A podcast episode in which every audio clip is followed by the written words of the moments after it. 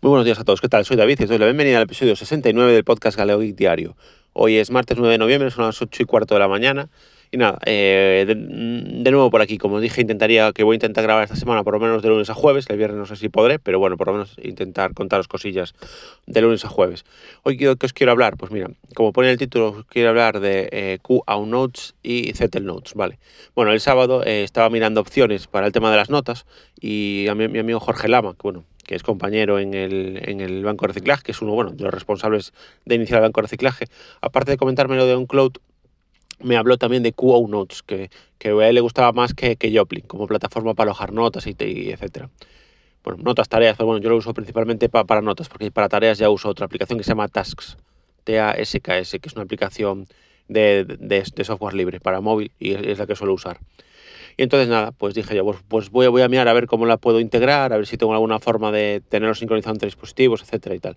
Y entonces, bueno, me puse a investigar que, efectivamente, bueno, estuve, estuve, en la página de QO Notes y, y, estuve mirando y tal, y dije, bueno, pues me lo voy a instalar en el PC instalé la versión de Flatpak, pero me daba algún, algún problema, entonces la desinstalé e instalé directamente eh, la versión a través de los eh, repositorios.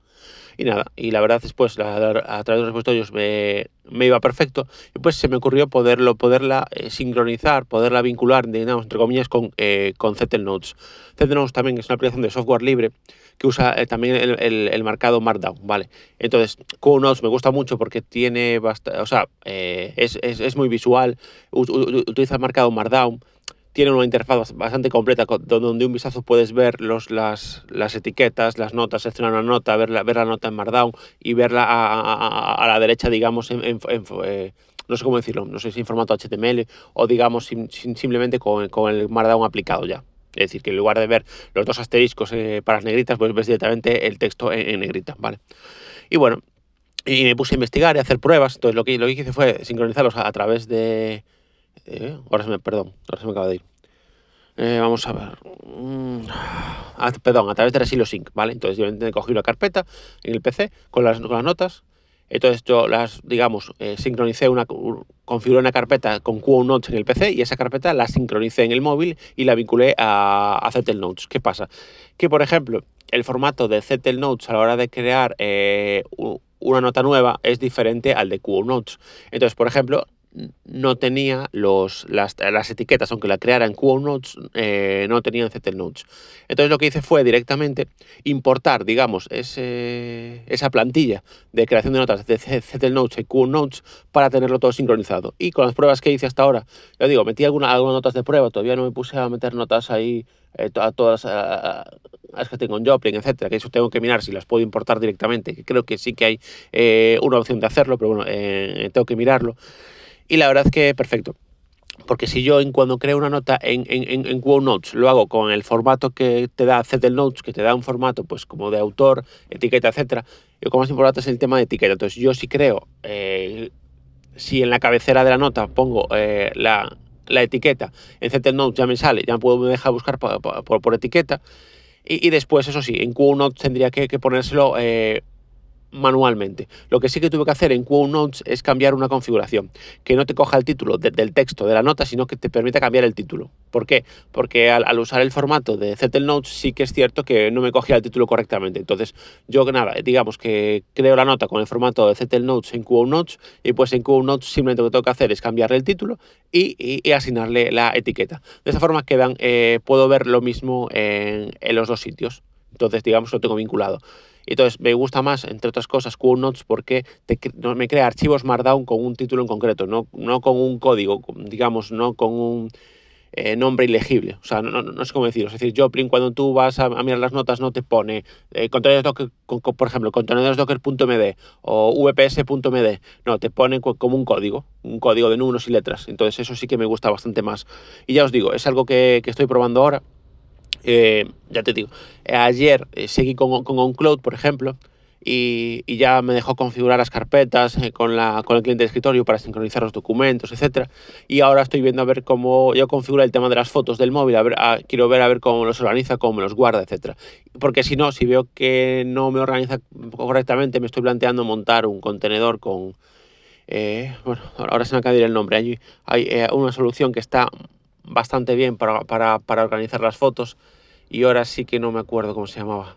Seguro que, lo tengo guardado por ahí. Espera un segundo, que miro en Wallabag y os lo confirmo ahora, porque si no, un segundito, por favor. Un segundo. Perdonad.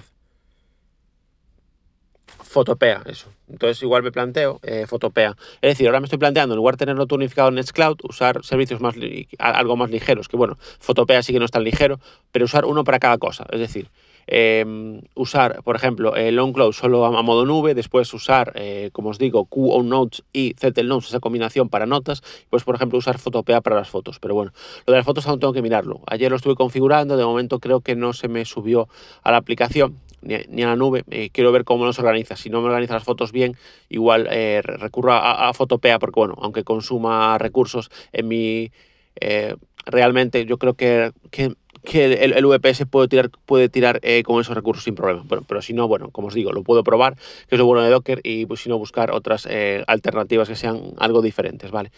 Y bueno, y por último, para acabar este episodio, que no quiero que se vaya muy, muy largo, os quiero comentar un podcast que se llama Tecno Cincuentones de Antonio Manfredi.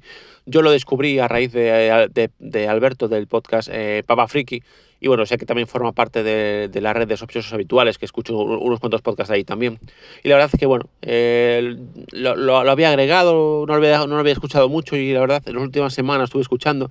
Me parece un podcast tecnológico muy entretenido, muy interesante. Se nota que es profesor porque explica todo muy bien. Me parece muy divulgativo, muy útil. No sé, quiero decir, él va dirigido a gente que está en torno a los 50 años y que, bueno, habla de temas tecnológicos para que no se queden desfasados, pero creo que vale para mucha gente, porque yo hay muchos temas que no conocía y que gracias a él aprendí, muchas, aprendí cosas, la verdad. Por ejemplo, he firmado de PDFs o a la hora de editar PDFs y firmarlos, etcétera. Son cosas que la verdad es que sí, sí que desconocía, pero bueno, que creo que está bastante bien, la verdad. Y bueno, simplemente me gustaría recomendarlo porque, como os digo, eh, no son episodios largos, no sé exactamente cuándo suele publicar porque yo no, no, los puedo escuchar siempre cuando salen, entonces no, no sé decir exacto. Espera, pero, pero os lo puedo decir, un segundo. Un segundito, que tengo aquí el Antena Pod. Vamos a suscripciones. Tecno cincuentones, aquí está. Pues mira. Pues yo creo que más o menos suele sacar uno, eh, uno a la semana, más o menos. El último no lo escuché, el anterior que escuché, de firmar los PDF desde el teléfono, que está muy bien. Después, eh, anteriores, aprendemos a trabajar archivos PDF, también está muy bien.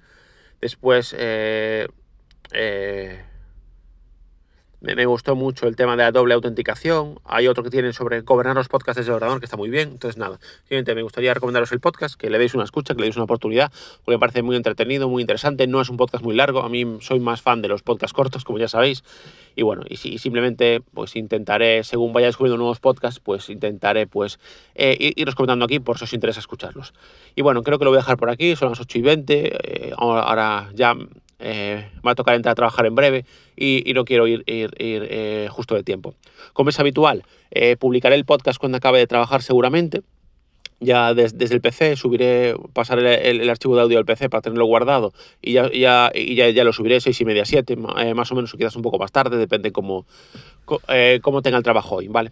Y nada más, eh, como siempre, podéis contactar conmigo en arroba galeogeek en Telegram y Twitter o en galeogeekdiario.gmail.com y como os digo siempre, muchas gracias por escucharme y nos vemos mañana. Un saludo, chao, chao.